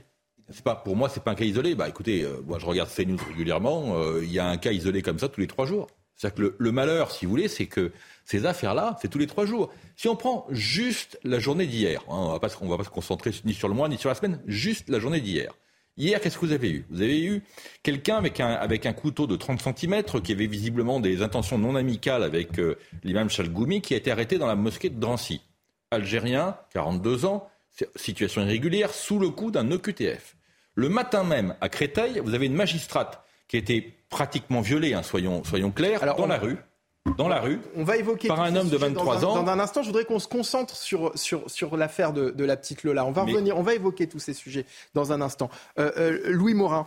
Euh, on l'a compris, hein, effectivement, la famille demande à ce que cesse et soit retirée toute utilisation du nom et de l'image de leur enfant à des fins politiques. Est-ce que, selon vous, certains politiques sont allés trop loin? Non, moi je, je, ne le pense pas parce que tout est politique en réalité. La frontière entre réaction et récupération est extrêmement euh, ténue et vous ne pouvez pas empêcher les personnalités euh, politiques de s'exprimer sur un sujet, fort heureusement, parce qu'en réalité, sinon, eh bien, euh, vous soustrayez, vous soustrayez à la démocratie euh, tout, un, tout un sujet qui ne pourrait pas, par conséquent, euh, devenir un objet politique. Mais tous les sujets sont politiques. Il est normal qu'une personnalité politique puisse s'exprimer sur un fait divers. Ensuite, évidemment, vous pouvez aussi avoir une opposition politique sur ce sujet. Vous pouvez aussi avoir, pourquoi pas, eh bien, des personnes qui dénoncent le fait que eh bien, c'est une tentative d'orchestration, de communication. Mais on ne peut pas empêcher des gens de s'exprimer. C'est naturel, on est en démocratie. Et moi, je, j'encourage d'ailleurs à ce que mm. sur tous les sujets, toutes les personnalités politiques s'expriment. Je suis d'ailleurs assez déçu de voir qu'il n'y a pas plus de réactions de la part eh bien, des députés euh, NUPES ou euh, d'autres députés sur ce type d'affaires. Un individu arrêté dans la mosquée de Drancy alors qu'il portait un couteau à la ceinture. Un Algérien de 42 ans sans domicile fixe recherché après une obligation de quitter le territoire français et frappé d'une interdiction administrative de retour sur le sol français. Il aurait récité des versets du Coran pendant toute l'interpellation et aurait admis avoir envisagé une tuerie dans l'enceinte de la mosquée. Le sujet de Mathilde Ibanez. Les faits se sont passés hier vers 14h. L'imam Chalgoumi, alors présent dans la salle de prière, a dû être évacué en urgence par la police chargée de sa protection. Un homme d'une quarantaine d'années, armé d'un couteau de 30 cm, se trouvait à quelques mètres de lui. Sur place, ce fidèle n'en revient pas. C'est un lieu de culte qu'il faut respecter. C'est tout. Donc euh, les gens qui font l'amalgame ou qui, qui du tort euh, aux musulmans, là c'est c'est la honte du siècle. L'imam, menacé de mort depuis plusieurs années pour ses positions, n'est pas dupe des intentions de l'agresseur. Il rentre dans une mosquée avec un couteau, un vendredi en plus, je pense, il n'est pas venu naïvement ou il avait l'intention de faire euh, d'autres choses à part de massacrer ou tuer des quelques fidèles ou de m'avoir. Malheureusement, je vis sous la menace et un peu aussi sous la pression euh, de toutes ces menaces euh, qui pèsent sur moi et sur la mosquée. Le suspect de nationalité algérienne en situation irrégulière a été interpellé au sein même du lieu de culte sans incident. Nouveau coup de théâtre dans l'affaire de l'imam Hussein. La justice belge refuse la remise à la France du prédicateur. Elle juge le mandat d'arrêt européen illégal. Son avocat estime notamment qu'en France, Hassan Hussein risque un procès inéquitable en raison de l'ampleur prise par la polémique. Les explications de Noémie Schulz. C'est un nouveau revers pour Gérald Darmanin qui, depuis la fin du mois de juillet, entend expulser l'imam Iqoussen vers le Maroc. Il y a d'abord eu la décision du tribunal administratif qui a cassé l'arrêté d'expulsion et puis la fuite du Marocain en Belgique. La France avait alors décerné un mandat d'arrêt européen demandant à la Belgique d'interpeller l'imam et de le renvoyer en France. Hassan Iqoussen a bien été arrêté le 30 septembre dernier à Mons, mais il conteste son extradition. Son avocat euh, plaide notamment le risque d'un procès inéquitable. Euh, plusieurs spécialistes doutaient par ailleurs de la validité du mandat d'arrêt européen. En effet, l'imam est poursuivi pour soustraction à l'exécution d'une mesure d'éloignement. Or, en quittant de lui-même la France, c'est comme s'il avait mis cette mesure à exécution. Le tribunal de Tournai a donc refusé la remise de l'imam aux autorités françaises en constatant l'illégalité du mandat d'arrêt européen un camouflet pour le ministre de l'Intérieur. Le parquet fédéral belge euh, peut faire appel de cette décision, c'est sans doute ce qui va se passer. L'imam Iqwisen reste donc incarcéré pour le moment, mais son avocate française Lucie Simon s'est réjouie sur Twitter. Ni le droit, ni les autorités de poursuite ne peuvent être instrumentalisées à des fins politiques. Aurélie Gros, on a souvent reproché au gouvernement de ne pas lutter suffisamment contre l'islam radical. Il nous a prouvé le contraire dans cette affaire. Euh, il y avait visiblement une vraie volonté politique, sauf que ça coince. Pourquoi? Ça coince parce qu'aujourd'hui, il faut que tout le monde soit conscient que sur, euh, la lutte doit être faite sur l'islam politique, les islamistes, ce qu'on appelle les islamistes, et qui a cet islamisme des Lumières qui aujourd'hui est aussi attaqué. Aujourd'hui, effectivement, tout à l'heure, on le disait, euh, on n'a pas beaucoup de manifestations et c'est dommage. Il faut que, à mon avis, les citoyens et la population euh, euh, prennent ce sujet en main aussi et des personnes qui, qui sont musulmanes et qui sont dans cet islam modéré se positionnent et, en parlent. Parce qu'aujourd'hui, ils ont plutôt peur d'en parler. Parce que tout le monde peut être touché par, par ce fléau qui touche notre pays, mais qui touche aussi les pays européens et le monde entier. Aujourd'hui, il y a des terroristes qui agissent sur notre pays et qui, euh, qui font des pressions sur une religion, qui se, qui se prétendent être euh, les porteurs de la bonne parole de l'islam, ce qui est totalement faux. Donc il faut qu'il y ait des coopérations européennes dans ces affaires-là des coopérations européennes. On le dit pour le 13, euh, le, 13 septembre, les attentats du, le 13 novembre, les attentats du Bataclan. clairement, c'était des personnes, des islamistes qui venaient de Belgique. Et aujourd'hui, euh, la Belgique, euh, ce qui se passe avec, euh, avec l'imam qui est parti se réfugier, par... tous ces sujets sont liés. Bien sûr. Donc aujourd'hui, si l'État ne met pas beaucoup plus de moyens sur ces sujets-là, et si on n'arrive pas à construire une, une politique européenne en, dans les matières de justice, police, ça ne pourra pas fonctionner. Marc Varnoy, je rebondis sur ce que vient de nous dire Aurélie Gros. Euh, selon vous, vous êtes d'accord avec ça La communauté euh, musulmane doit se prononcer sur ces sujets davantage? Alors, je, pense que oui, alors la, communauté musulmane doit se prononcer euh, beaucoup plus sur ces sujets, mais nos politiques doivent aussi tirer les enseignements de certains sondages qui sont très alarmants, sur notamment les jeunes musulmans, qui ont des positions qui se radicalisent souvent et pour lesquelles on ne prête aucune attention. Je crois que l'aveuglement dont on fait preuve depuis maintenant 20 ans, hein, parce que le top départ, c'est les territoires, partis, les territoires perdus de la République en 2002, depuis 20 ans, on alarme sur les mêmes sujets. Depuis 20 ans, on a les mêmes problèmes. Et depuis 20 ans, en réalité, pour appeler les choses par leur nom, on n'a pas de volonté politique. Moi, j'observe simplement que lorsqu'on a eu le Covid, en un mois de temps, on a réussi à faire des choses qui habituellement demandent un an. En un mois de temps, on a créé le prêt, le prêt garanti aux entreprises. En un mois de temps, on a créé l'activité partielle. Des choses qui demandent un an ou plus habituellement dans un timing politique. Si on voulait réellement lutter contre l'islamisme, contre les problèmes que pose aujourd'hui la non-exécution des EQTF, eh ben, c'est relativement simple. Il suffit de taper des points sur la table et dire voilà, maintenant mon objectif, c'est de protéger les Français. Dans l'actualité également, une magistrate du tribunal judiciaire de Créteil a été agressée sexuellement en pleine rue. Les faits se sont déroulés non loin du tribunal judiciaire. L'agresseur présumé un Algérien visé par une obligation de quitter le territoire français depuis le 13 octobre a été remis à la justice par des passants. Les Français sur les routes ce week-end pour euh, le début des vacances de la Toussaint, ou devrais-je dire les Français qui tentent de prendre la route. Si certains ont choisi euh, pour euh, la plupart, non, certains ont choisi d'annuler leur départ, pour la plupart, ils font encore la queue cet après-midi devant les stations-service. On va retrouver Célia Judas et Dorine Jarnias qui sont portes de Saint-Cloud devant une station-service actuellement où la situation semble s'être particulièrement dégradée, Célia. Oui, alors je vous le disais tout à l'heure qu'on était loin de l'agitation connue ces derniers jours, ces dernières euh, semaines. Les automobilistes étaient peu nombreux et relativement calmes. En à peine une heure, la situation s'est vraiment euh, détériorée. Il y a eu de nombreuses altercations. Un homme a même manqué de se faire agresser euh, à coups de canne. Je vous propose d'écouter ces automobilistes à notre micro. Bon là, je pense qu'il y a pas, une vingtaine de minutes d'attente ça reste encore euh, supportable largement. Quoi, voilà. Euh, je pars deux jours, je, reviens assez rapidement, je reviens lundi, euh, et a priori il y a, il y a, il y a, il y a de l'essence dans les autoroutes. Mais bon, on ne sait jamais. Regardez, il veut absolument passer devant moi. J'étais derrière la dame, regarde, ici c'est pareil. C'est marrant cette, cette façon de se comporter des gens. Regardez, elle, elle est arrivée Non, c'est pire, on vient de faire cinq stations là. Donc cinq stations, on est passé par Georges V, le 16e, on a tout fait, il n'y a rien. on remarque donc que malgré une amélioration qui a été évoquée par le gouvernement et les départs en vacances qui auraient pu apaiser un peu euh, les esprits, eh bien, il n'en est rien aujourd'hui à la station de la Porte de Saint-Cloud. Merci beaucoup Célia Judas. Les images sont signées Dorine Jarnia. C'est terrible cette situation, euh, Louis Morin, parce qu'on le voit depuis, euh, plusieurs, depuis plusieurs jours.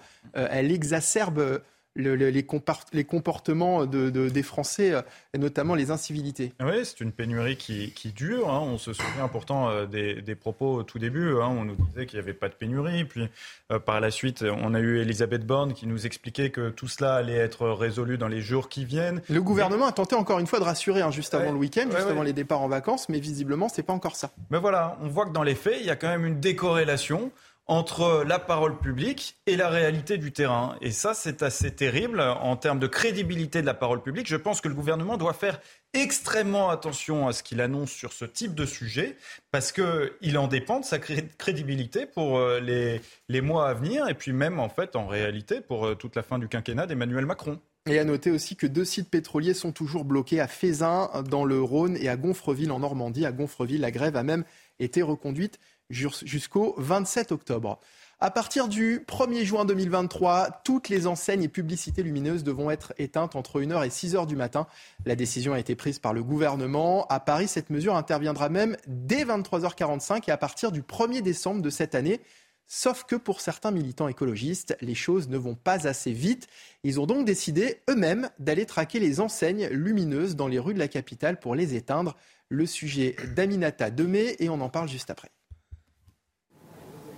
Yes, bien joué. Certains soirs, en plein Paris, une dizaine de militants Extinction Rébellion se préparent pour éteindre les enseignes lumineuses.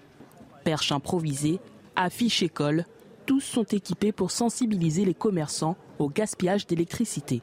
Ces jeunes militants dénoncent également le double discours du gouvernement. On a d'un côté euh, un gouvernement qui demande aux gens, qui demande aux citoyens, français plus de sobriété et qui en fait n'a pas le courage politique de demander la même sobriété euh, aux entreprises. L'État a pourtant pris la décision d'éteindre tous les panneaux publicitaires entre 1h et 6h du matin à partir du 1er juin 2023, insuffisant pour ce mouvement. Le premier problème, c'est qu'il y a des exceptions, euh, beaucoup d'exceptions. Le deuxième problème, c'est que les municipalités, on leur donne pas de moyens supplémentaires pour faire appliquer ça. Et le troisième, plus gros problème, c'est qu'entre 1h et 6h du matin, c'est pas à ce moment-là qu'on va risquer des tensions sur le réseau électrique. À Paris, dès le 1er décembre, les panneaux publicitaires s'éteindront à 23h45. De leur côté, les militants vont continuer leur action dans les rues parisiennes avec parfois du soutien et quelques applaudissements. Alors l'activisme des écologistes va-t-il trop loin aujourd'hui selon vous? On se rappelle aussi euh, de ce tableau il y a quelques jours, les tournesols de Van Gogh recouverts de sauce euh, euh, il y a quelques jours à la, National Gallery de, Londres ou de ceux qui dégonflaient cet été les pneus des SUV en région parisienne. Kevin Bossuet.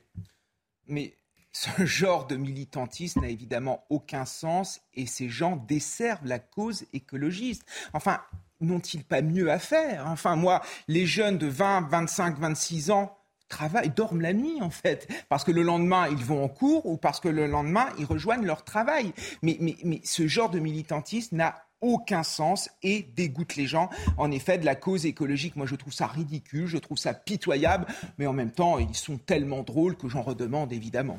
Aurélie Gros. Euh, c'est-à-dire qu'ils se substituent euh, aux responsables politiques qui ont été élus dans les villes. Alors ils répondront mal élus sûrement, euh, mais ils font justice eux-mêmes. Ils se font justice eux-mêmes. Ça me pose toujours problème la justice soi-même. S'il y a des lois, si on est dans une démocratie, dans, dans cette belle république qui est la France, c'est bien pour les respecter. c'est mignon. Il y a des choses qui disent ils ont ils ont pas forcément tort. Effectivement, les collectivités doivent engager. On peut pas demander aux Français de baisser l'électricité, de baisser le chauffage et après euh, allumer euh, toutes les lumières de partout et continuer comme si de rien n'était. On est d'accord, il faut aussi que les collectivités territoriales envoient un message qui aille dans le sens de ses habitants. Mais, c'est au rôle des maires de le faire. Et je crois que d'ailleurs la mairie de Paris euh, va le faire. Il y a une loi qui a été votée. Oui, apparemment, c'est pas suffisant. Ce n'est pas suffisant, mais c'est du, du, buzz. et franchement, aller attaquer le tableau, euh, le patrimoine français à coup de sauce tomate, euh, ce genre de... Hmm. Non, mais franchement, euh, je comprends, c'est les citoyens engagés, on peut C'est intéressant ce que nous dit Aurélie Gros. Ils se font justice eux-mêmes. Est-ce que c'est pas ça qui, pose finalement problème Et est-ce que ces actions sont-elles suffisamment punies par la loi? Ces actions, non, mais c'est pas parce qu'on on a trois enfants, trois adolescents qui vont éteindre des lumières que c'est pas extrêmement grave, c'est mignon, c'est presque, enfin c'est insignifiant si vous voulez. On est vraiment dans l'ordre de, de, la distraction. On tente de dévier le Marc débat. Marc vous trouvez pas ça mignon, vous hein Mais non, mais non, moi, je trouve ça, moi, je trouve non, ça scandaleux. scandaleux. Non, mais excusez-moi, mais franchement, il y, a, y a des combats écologiques à mener, mais qui sont beaucoup plus importants. Vous savez, moi, mon père m'a toujours appris une chose, c'est que dans la vie, il fallait choisir ses combats. Hmm euh, vous pouvez vous battre potentiellement contre absolument tout euh, dans la vie, vous avez mais euh, un milliard de combats potentiels. Il faut choisir ces combats.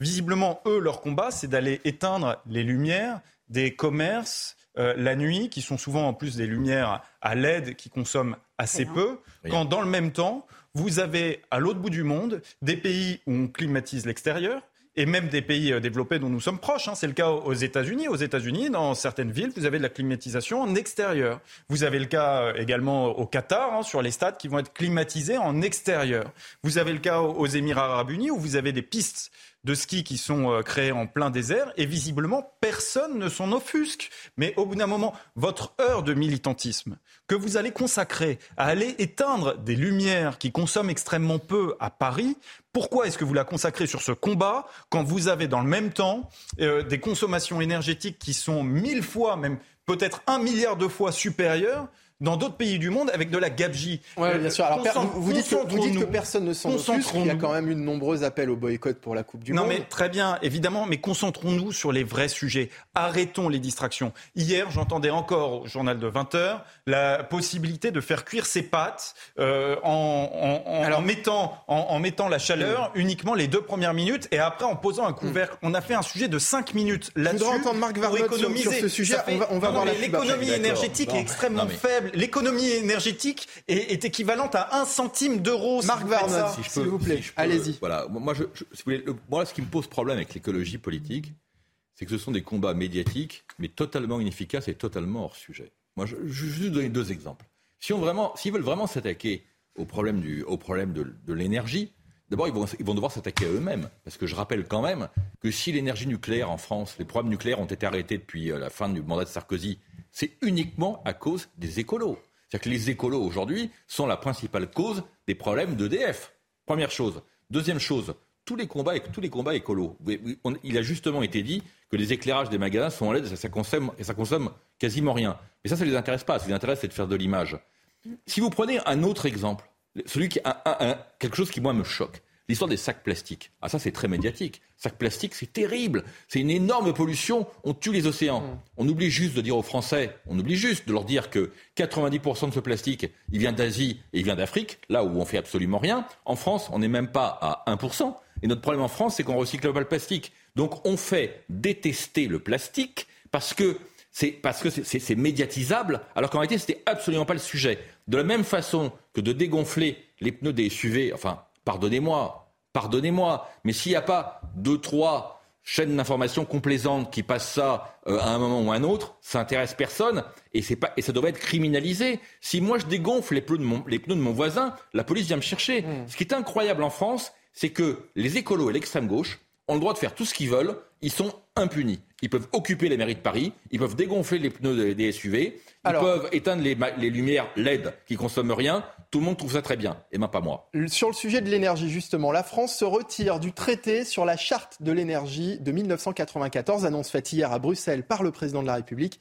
Emmanuel Macron, qui suit les recommandations du Haut Conseil pour le climat, le HCC a estimé que la France et l'Union européenne devaient sortir de ce traité vieux de 30 ans, décrié par les militants pour le climat et qui se révèle incompatible avec les calendriers de, de décarbonation prévus dans l'accord de Paris. On écoute le président de la République.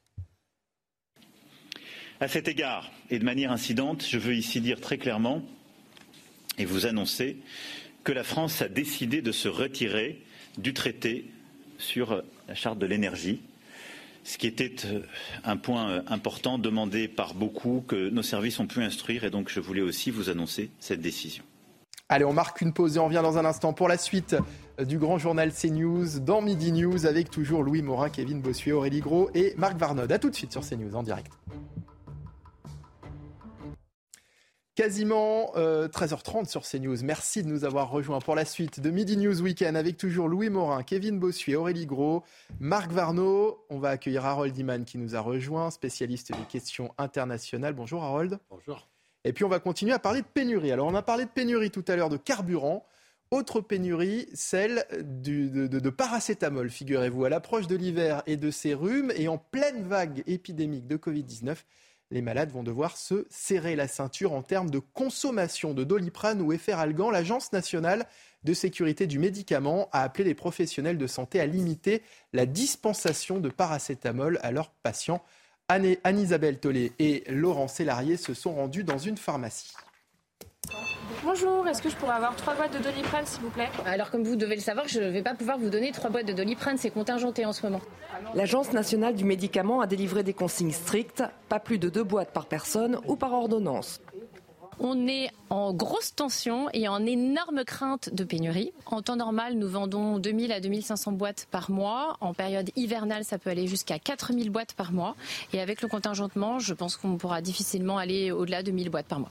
Pas de pénurie de paracétamol à craindre selon les laboratoires, mais dans cette pharmacie, il n'y a déjà plus de paracétamol en sirop pour enfants. Les gens ne veulent pas comprendre et, quelque part je les comprends puisqu'ils sont dans la détresse. Quand vous avez un enfant qui a de la fièvre, il a absolument besoin d'être soigné. Avec l'arrivée de l'hiver et des états grippaux, ses clients semblent toutefois anesthésiés face à ce risque de pénurie d'antidouleurs. D'un côté, les gens en consomment trop, de l'autre, si on n'a pas de paracétamol, comme on soigne tout et n'importe quoi en France avec du paracétamol, y compris le Covid, c'est quand même ennuyeux. De toute façon, les pénuries de médicaments, hein, c'est pas nouveau. Hein. Les raisons de ces tensions s'expliquent par le fait que la France ne fabrique plus la molécule de paracétamol depuis 2008, mais il est prévu de relocaliser la fabrication du paracétamol. Le paracétamol Made in France est prévu à partir de 2023.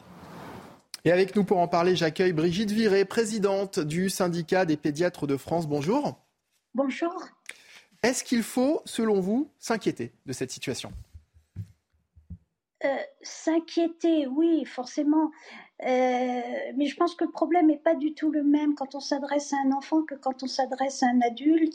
Et effectivement, pour les enfants, ça risque d'être un peu plus problématique que pour les adultes. Mais en même temps, c'est vrai que les, les, parents, parce qu'ils sont inquiets, hein, euh, ont très vite tendance à se précipiter sur le paracétamol.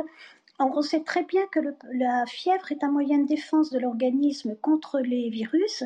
Et donc, euh, si la fièvre n'est pas très élevée et si elle est bien supportée par l'enfant, il faut essayer de pas trop se jeter sur le paracétamol. Docteur, est-ce qu'on peut se passer de paracétamol ou est-ce qu'il y a des alternatives? Alors, euh, pour l'enfant, pas vraiment, parce qu'il y a les, les anti-inflammatoires non stéroïdiens, mais c'est quand même pas une euh, très bonne idée pour euh, les enfants, parce qu'il peut y avoir des effets secondaires. Donc, on reste en règle générale sur le paracétamol. Oui, donc c'est problématique, comme vous nous le disiez, en particulier pour les enfants. Pour les, pour les adultes, c'est moins gênant? Tout dépend de la pathologie et de la raison pour laquelle on prend du paracétamol. quand c'est pour la fièvre, c'est plus pour des adultes une question de confort. Euh, pour un tout petit, si vous avez un petit qui a 40 de fièvre et qui est pas bien, qui supporte mal sa fièvre, c'est vrai que pouvoir lui donner du paracétamol, c'est quand même plus confortable pour lui. D'accord. Il n'y a, a, pas de technique pour faire baisser la fièvre autre que le paracétamol finalement pour les, les tout petits. Voilà on, a ce les conseils qu'on donne toujours hein, dans nos consultations, les petits moyens, euh, c'est-à-dire effectivement de baisser le chauffage de la pièce dans laquelle se trouve l'enfant, de ne pas dépasser les 19 degrés. Vous me direz qu'en ce moment, c'est un peu ce qu'on préconise, mais bon, euh, on baisse la fièvre, on baisse tout ce qui, qui euh, peut extérieurement réchauffer l'enfant. Donc on le déshabille, on l'hydrate et on baisse la température de la pièce. Alors une autre question sur laquelle j'aimerais vous entendre, Brigitte Viré. Les soignants des urgences pédiatriques demandent à Emmanuel Macron d'agir. Dans une lettre ouverte, 4000 soignants en pédiatrie dénoncent la saturation des services pédiatriques hospitaliers, des conditions de travail et une prise en charge inadaptée. Selon eux, cette situation est le résultat d'une inaction politique irresponsable qui conduit à des retards de soins et à la mise en danger de nos enfants. Vous en pensez quoi? Oui, ça devient extrêmement compliqué pour tous les services. Alors, on en parle beaucoup pour la région parisienne, mais ça gagne les services de pédiatrie de toute la France et essentiellement les réanimations, parce qu'on est dans la période, on est rentré hein, dans la période des épidémies hivernales et en particulier de la bronchiolite. Et quand vous avez un tout petit nourrisson avec une bronchiolite à trois semaines de vie, même de temps en temps, il a besoin d'oxygène et vous êtes obligé de l'hospitaliser dans un service de réanimation. Et malheureusement, il n'y a plus assez de lits parce qu'il n'y a plus assez de personnel et ça devient compliqué. On est obligé d'organiser des transferts, des fois à 200 km de là, hein, pour euh, Paris et la région parisienne. Donc pour les parents, c'est hyper angoissant. Et puis euh, toute la, la difficulté d'un transfert d'un tout petit nourrisson qui ne va pas bien. On peut s'attendre au pire alors finalement lorsqu'on vous écoute. C'est alors ça devrait pouvoir se gérer, mais c'est une période effectivement extrêmement difficile et on ne peut pas se retrouver régulièrement euh, tous les ans euh, sous prétexte que toutes les années c'est un peu en tension au moment des bronchiolites en se disant ça va passer parce que forcément il y a un moment où ça ne passe plus. Donc il faut vraiment prendre les bonnes décisions. Il faut pouvoir réouvrir des lits, mais pour pouvoir réouvrir des lits, ben, il faut avoir du personnel et du personnel qui n'est pas épuisé parce qu'il va être obligé de courir partout. Donc euh, euh, c'est toute une logistique derrière et il faudrait que effectivement les bonnes décisions soient prises. Merci euh, Brigitte Viré. Je rappelle que vous êtes présidente du syndicat des pédiatres de France. Dans l'actualité de ce samedi, les Français le travail, avec euh, le résultat d'une étude IFOP, plus d'un tiers des Français, 4 sur 10, adhèrent à l'idée de faire le strict minimum en entreprise. Ce phénomène a un nom, c'est le quiet quitting. En français, la démission silencieuse. Les détails de cette enquête avec Elisa Lukaski.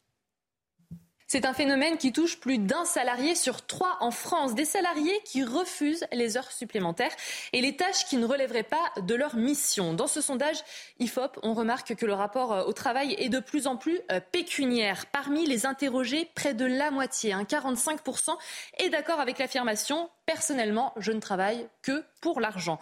Un chiffre en hausse de 12 points hein, par rapport euh, à 1993 et qui est encore plus impressionnant chez les jeunes, hein, puisque 54% des 18-24 ans sont d'accord avec cette affirmation. Des salariés qui se sentent perdant au regard de leur investissement dans le travail. En 30 ans, la proportion d'actifs français ayant le sentiment de donner plus qu'ils ne retirent de leur travail a quasiment doublé, hein, passant de 25% en 1993 à 48% aujourd'hui. Résultat, eh bien, les salariés s'impliquent moins, plus de 4 actifs sur 10 45% euh, disent faire juste ce qu'il faut lorsqu'ils sont au travail. Alors les salariés français sont-ils euh, flemmards? En tout cas, le droit à la paresse, à la transition des métiers et aux pauses dans sa vie, hein, revendiqué par la députée Sandrine Rousseau, est quelque chose qui séduit puisque 69% des interrogés sont d'accord avec sa déclaration. Marc Varnaud, je rappelle que vous êtes chef d'entreprise. Est-ce que ce résultat vous étonne? Il ne m'étonne pas, mais euh, je crois que c'est la conséquence euh, de, plusieurs phénomènes. Euh, le premier phénomène, auquel on n'a pas du tout fait attention, c'est euh, l'augmentation dingue des articles du Code du travail. C'est-à-dire qu'en l'espace de, de 20 ans, on a plus que doublé le Code du travail et on a transféré le pouvoir du chef d'entreprise vers les salariés.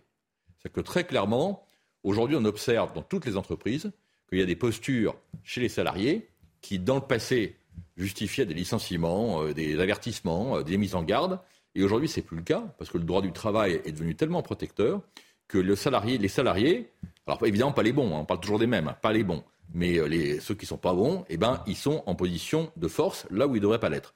La seconde chose qui est assez incroyable, c'est que la France est le pays de, de, tous les records. On est quand même le pays en Europe où on travaille le moins, où on a le plus de congés, où on a le plus de grèves, etc., etc., etc., etc. Et malgré ça, on a un, mal-être ou un, mal-vivre des salariés. Moi, je crois que à, la, conclusion de ce mal-être et de ce mal-vivre, quelque part, euh, elle est liée à, autre chose. Elle est liée au fait que les gens ont du mal à s'en sortir et donc ils responsabilisent l'entreprise là où la responsabilité n'est pas celle de l'entreprise. Des salariés qui font le strict minimum sur leur, lieu de travail, c'est quelque chose que vous avez observé vous-même en, en tant que chef d'entreprise? Pas dans mon entreprise, pas dans mon entreprise. Mais ce qui est certain, c'est que les salariés qui sont sur le départ, ou qui souhaitent être licenciés, vaste sujet, vont se mettre dans cette posture du strict minimum, sachant que ben, ils vont forcer leur employeur euh, à négocier. Là où avant, euh, ils étaient licenciés. Hmm. Donc forcément, le système incite à ça. La situation en Ukraine à présent. Kiev revendique de nouvelles avancées dans la région de Kherson, au sud de l'Ukraine. Le président ukrainien Volodymyr Zelensky s'est félicité des bons résultats de son armée. Il s'agirait de 88 localités reprises dans cette région annexée par la Russie et région que l'administration pro-russe est en train d'évacuer. On parle de 50 à 60 000 personnes.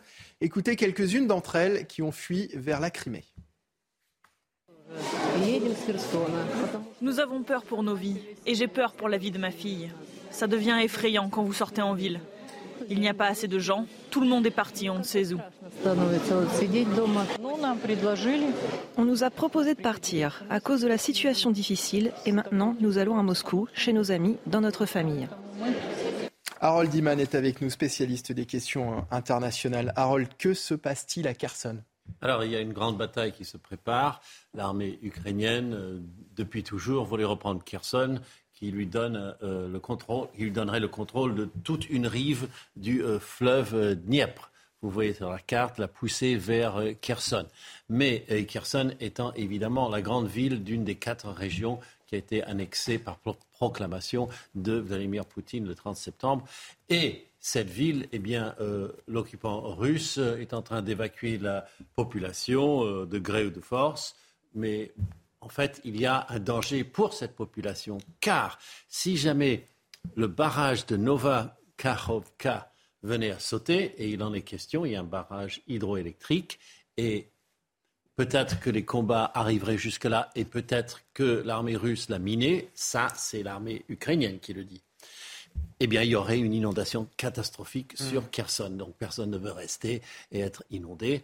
Donc voilà un peu l'enjeu. Et puis, bien sûr, s'il y avait une rupture de ce barrage, il n'y aurait plus assez d'eau en amont pour euh, la centrale nucléaire de Zaporizhia. Donc vous voyez, c'est des catastrophes en chaîne. Et partout ailleurs, en, Ukraine, eh bien, euh, l'armée russe bombarde toutes les installations électriques possibles. On a appris que de nouvelles frappes russes avaient visé ce samedi des infrastructures énergétiques dans l'ouest euh, de l'Ukraine, Harold, et que par conséquent, il y aurait des coupures de courant dans, dans plusieurs régions du pays. C'est une des nouvelles stratégies russes. Oui, clairement, parce que euh, cela mettrait la population en danger pour l'hiver qui approche.